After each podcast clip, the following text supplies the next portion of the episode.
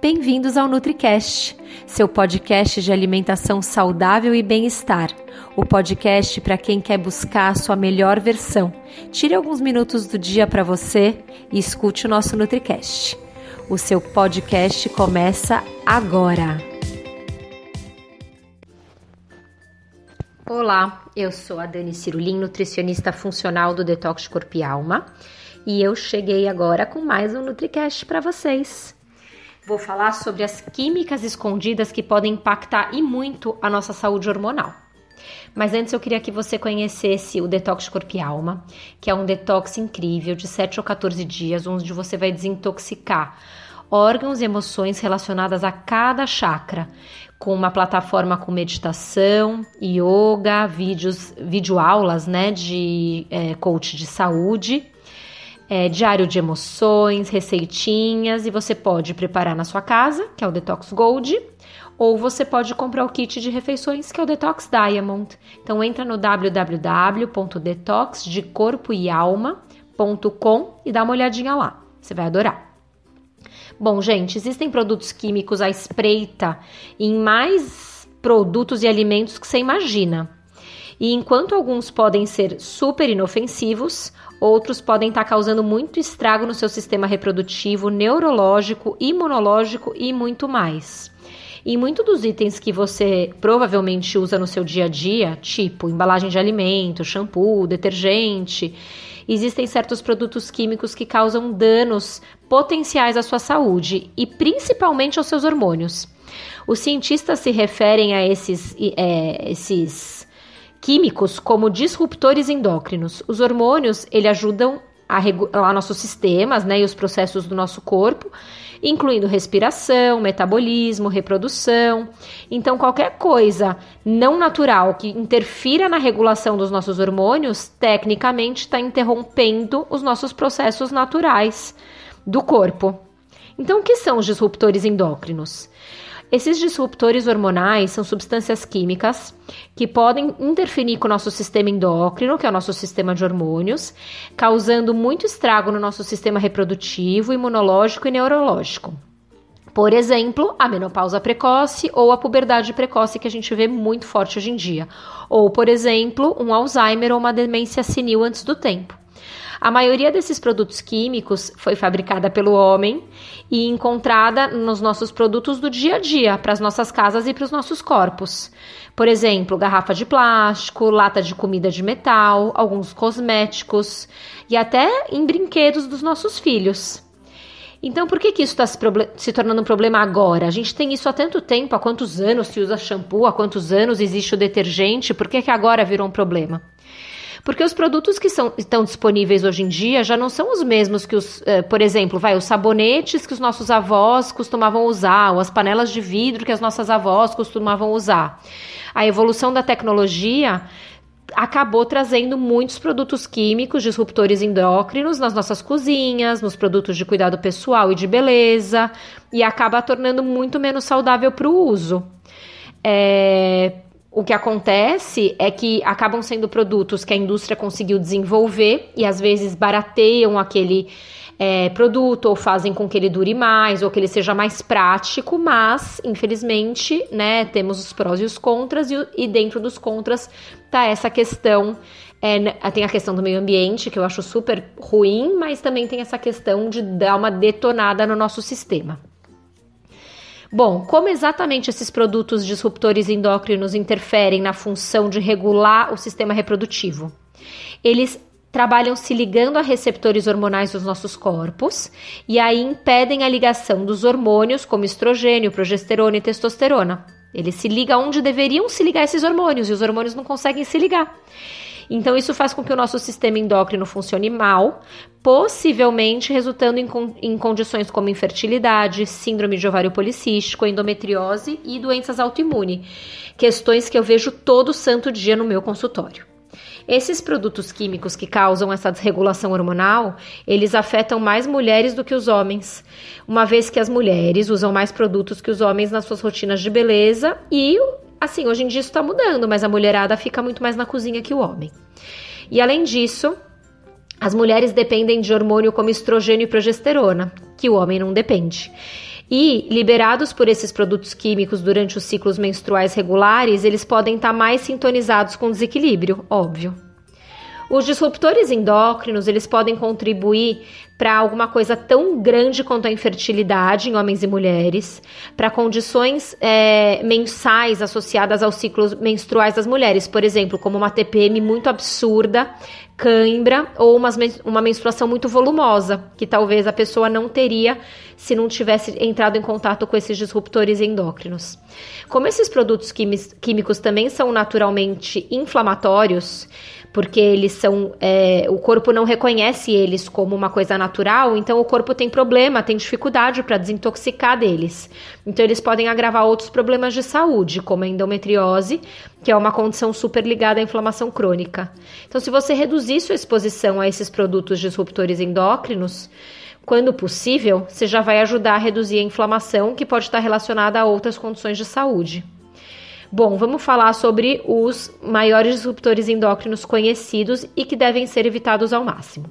O BPA, que é o bisfenol A, é o desregulador hormonal mais difundido. É, assim, ele pode ser encontrado numa variedade de produtos plásticos, desde garrafa de água, recipiente plástico para guardar alimento, embalagem de alimento, produto de beleza, e ele não é divulgado como ingrediente no rótulo. Então, é, é um problema, porque a gente acaba às vezes nem sabendo que, aquela, que aquele produto tem BPA. E segundo uma pesquisa, ele bloqueia os receptores de estrogênio, então ele contribui para a infertilidade em homens e mulheres e o síndrome do ovário policístico em, em mulheres também. Pesticidas e herbicidas, os, os, resíduos de pesticidas e herbicidas, eles podem ser encontrados em pequenas quantidades em vários produtos alimentícios não orgânicos, e as pesquisas mostram que eles podem bloquear a produção de testosterona e a produção de hormônio da tiroide, então eles, eles causam problemas de saúde, de infertilidade, né, e de tireoide do metabolismo. Tem os bifenilos policlorados, que são os PCBs. Eles são produtos químicos que são encontrados em diferentes cosméticos, sabonetes, detergentes, shampoos e condicionadores. Então, muitos estudos mostram que eles podem afetar a função reprodutiva e podem causar sintomas depressivos. Tem o dietil estilbestrol, que é o DES, DES, que é um estrogênio sintético que pode afetar negativamente a fertilidade. Ele é proibido nos Estados Unidos, mas ele pode ser encontrado em vários materiais usados em sofás e colchões ao redor do mundo. Os parabenos, que são conservantes geralmente encontrados em itens de cosméticos e de cuidados pessoais, como hidratante, maquiagem, produto para cabelo e creme de barbear, porque ele fica mais estável na prateleira e dura mais. Eles imitam o estrogênio e podem potencialmente contribuir para o risco de câncer de mama. O glifosato, que é o herbicida mais comum usado nas culturas de soja e milho, e ele é o ingrediente ativo na maioria dos herbicidas. Ele é um dos produtos químicos potencialmente endócrinos e eles causam uma desregulação no meio ambiente e na pessoa. Por esse motivo, ele tem sido fonte de muito debate.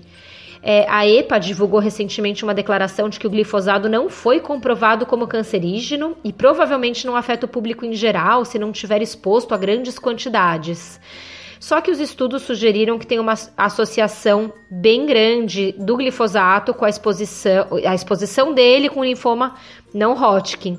E tem outras pesquisas que, de, que demonstram que o glifosato ele está associado a distúrbios no desenvolvimento reprodutivo dos ratos, interrupção dos receptores hormonais nas células humanas e a expressão gênica regulada pelo estrogênio.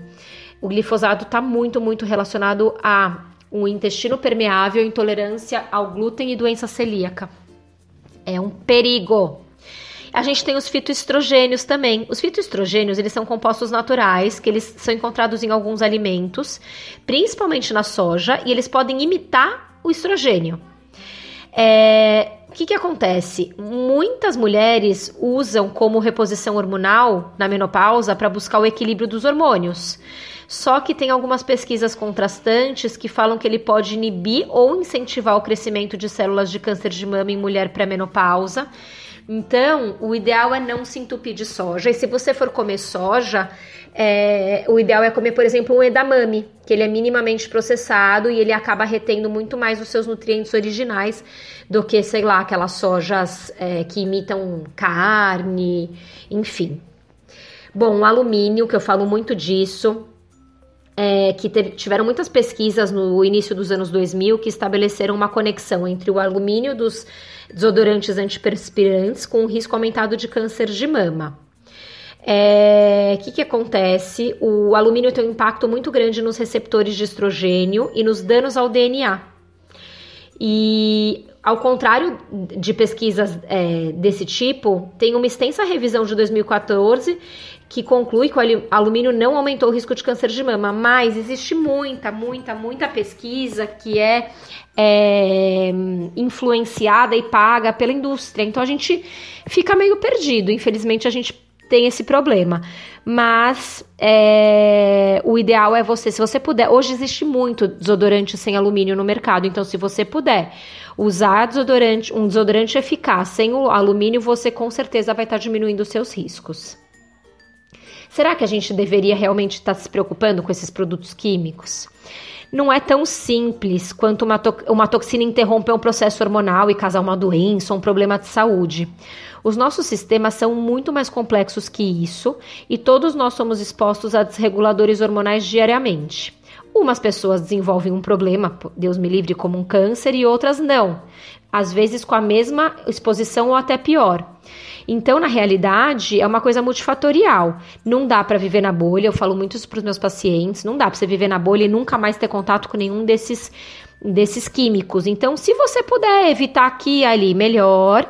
Mas os hábitos de saúde em geral têm um papel determinante é, na questão de você ficar doente por uma toxina dessa ou não.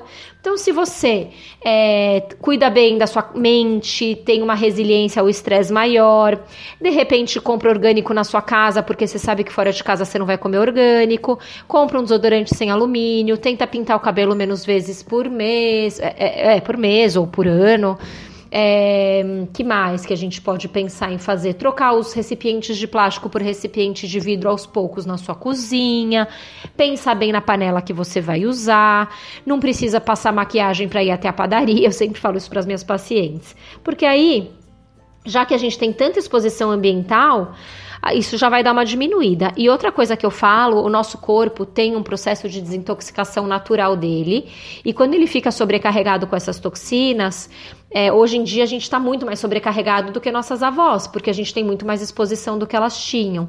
Então, o ideal é você fazer a cada três ou seis meses, dependendo do seu estilo de vida, um protocolo detox, um protocolo de desintoxicação sério e bem orientado para que você consiga dar uma força para os seus órgãos desintoxicadores né, do corpo, como fígado, rins, sistema linfático, pulmão e pele e dar uma limpada melhor nessas fases de detox para não precisar viver na bolha, porque é impossível mesmo.